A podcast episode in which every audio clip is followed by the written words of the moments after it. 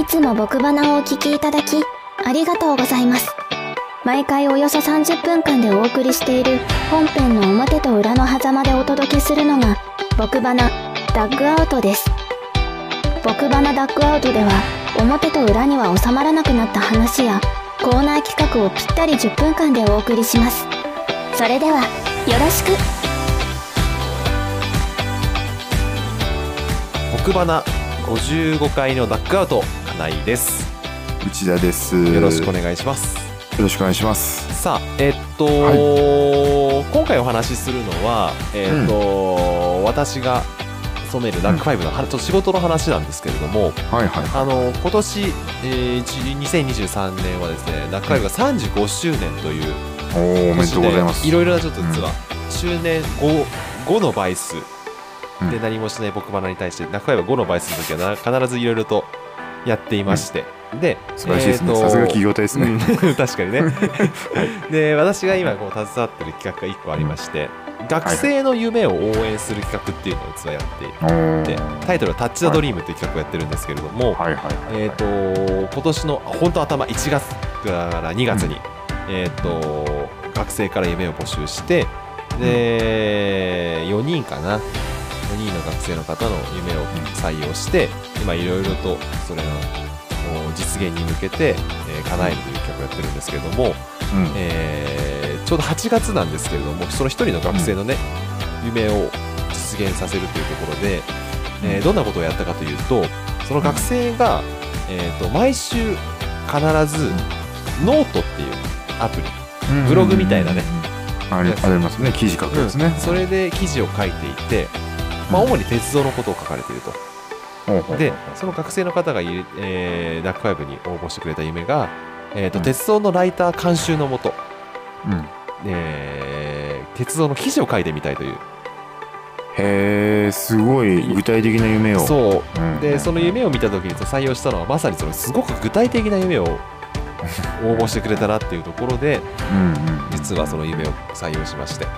うん。でまあどんなことがこう家庭としてあったかというと、うんまあ、鉄道でいうとあれビッグ3っていうんですか？ビッグ4っていうんですか？あんまりちょっと詳しくごめんなさい詳しくないんですけどもはいはい。鉄道で有名な方がいると思うんですけどもお一人実は NACK5 にすごく近しい方がいてああ、なんかそうだよね。うんななんだっけ？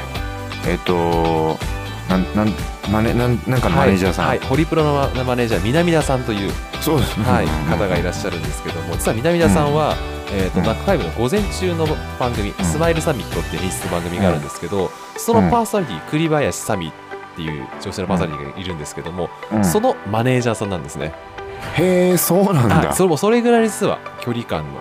方で実はこの企画を相談した時に、うん。えーしたところあすごくいい夢ですねということで 鉄道鉄道の、えー、と出版社さん鉄道雑誌を出してる出版社さんライターの方をご紹介してくださって、へえ。ちょうどねえーっとねえーっとこの木花のブルペンじゃないごめんダックアウトが13日頃に配信してる予定なのでちょうど多分ね出版自体は多分来週だと思うんですけども、うん。その9月に出す雑誌の取材に同行させていただくことになりましてでうん。一緒にその学生と、もう本当に1日だね9時から終わったのが5時ぐらいでしたので、一緒にはいその取材に行ってきたんですけれども、うん。私もう全然鉄道にはもうなんていうんですか、普段乗るだけ？乗るだけ。通勤のために乗るだけ。なんとか鉄では全くない身なんですけども、その今回のその記事っていうのが、うんえー、と地形土地の形ですね。うん地形と鉄道の路線の関係性みたいな。タモリさんがやりそうなやつよね。そういった記事で中央線と京王線のがどういう路線を通ってるかっていうところを取材するといううんうん内容で9時スタート新宿で。うん。で私ももう住み慣れた。中央線ですね。うん。で、八王子の方までずっとうん。乗っていくんですけれども、やっうんぱこの鉄道のライターの方っていうのはすごいなっていうのを思うのはですね、うん。もうよほどのことがない限り必ず先頭車両の一番前にへえそうなんだ。立ってでそのがどういう路線で通って走ってるのかっていうのを見るようにしてるんですって話をされてたんですけどもう私は高円寺に約30年近く住んでたんですけどもはい。先頭車両で見た記憶っていうのは全くなかったんですが改めてそのうん。目線で見ると中央線ってこんなにまっすぐ走ってるんだなという。へえまっすぐなんだ。まっすぐ走ってるんですね。へそういったものをどうしてこういう事情で走ってるのか多分その雑誌の記事をぜひ読んでいただきたいなと思うんですけどもこういう事情でこうまっすぐ走っていてみたいな話をですねうんずっとしていただきながらでその中央線とほぼ並行して走る京王線がうん。なぜまっすぐ走ってないのか。そんな昔の政治的な話とかをなるほどね。いろいろとすごいね。中央線ってやっぱさ中央って言ってるぐらいで、うん。やっぱ王様なの。王様みたいですよ。やっぱ国鉄。はあそうなん。だうん。国鉄の中央なんだ、で京王線やっぱ私鉄ですから。いやなるほど。うん。譲らざるを得ないんだ、うん。いろいろと。そういったこともありながら。でちょうど実は中央線も京王線もそうなんですけども。実はうん。西の方に行くと多摩川とねうん。並走して走って多摩川を越えるポイントが出てくるんですけどもうん。その多摩川におけるところがちょうど地形的には崖になっていてうん。その地形図っていうんですかねそういったものを出していただきながら実はこの中央線の路線っていうのは地形で見るとこんな崖の端を走ってるんですよみたいな。へえそんなのを実際に一緒に動きながら。そんな怖いそれ怖いねそれ聞くと、でも当然ね大丈夫ね。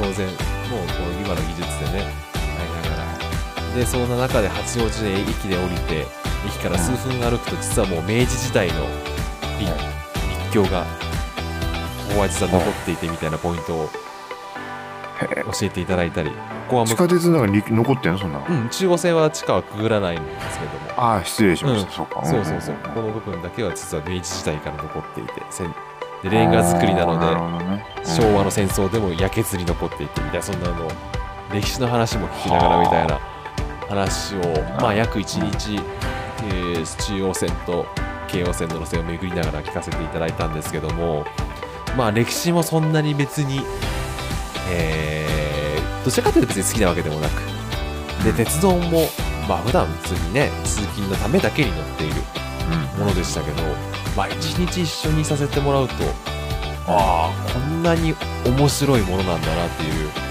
ああすごいね。うん。だからね、鉄道雑誌なんて、ね、やっぱ鉄道好きの方しか、ね、接点がなく、私なんか人生で一度も接点はないだろうなと思っていましたけど、うん。この一日取材一緒に回らせていただいた記事がどうまとまるのかなっていうのはすごくね、うん。やっぱり、ね。うん、気になってこれはちょっと読んでみたいなっていうふうに思ってですね、なんか一個のことをきちんと突き詰めてやってみるとあこんなに面白いんだなと思うことを考えるとね、うん。これまあ僕バナのね表だったりでずっと言ってますけど企画が薄いっていうのは常に言ってますけども 実は一生懸命何かね突き詰めて取材してみるとそれはそれで聞き応えがあるものになるんじゃないかなっていうふうにも思えた。うん。そんな取材で。ございました。なので、ぜひちょっと皆さんね、ね。でそれとおそらく10月に入ると、ナックファイブのね、YouTube のチャンネルでも多分それ動画にまとめて出す予定ではあるので、あすごいね、うん。それぜひ、うん。あの僕バナ、あ X で。うん。X でね、シェアして、シェアして、うん。シェアしてほしいですね、うでなんかねそういう意味で言うとやっぱり夕暮れがそれにんね、なるんじゃないかってちょっとじゃ、うん。ちょっと思いましたけどね、うん。だから突今ねき詰めてね、いろんな自治体ね、巡っていって、うんなんでこのちょっと古い音源なのとかね、うん。あると思いますああ、確かにね、そこら辺もねうん。歴史まで紐解けたら、あの日の夕暮れは最強のコンテンツになるかもしれないね。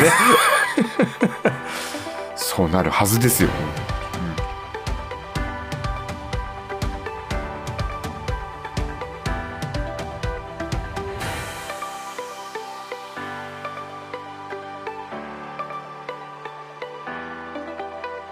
ということで、ダッグアウトはここまで。裏の配信もお楽しみに。さよなら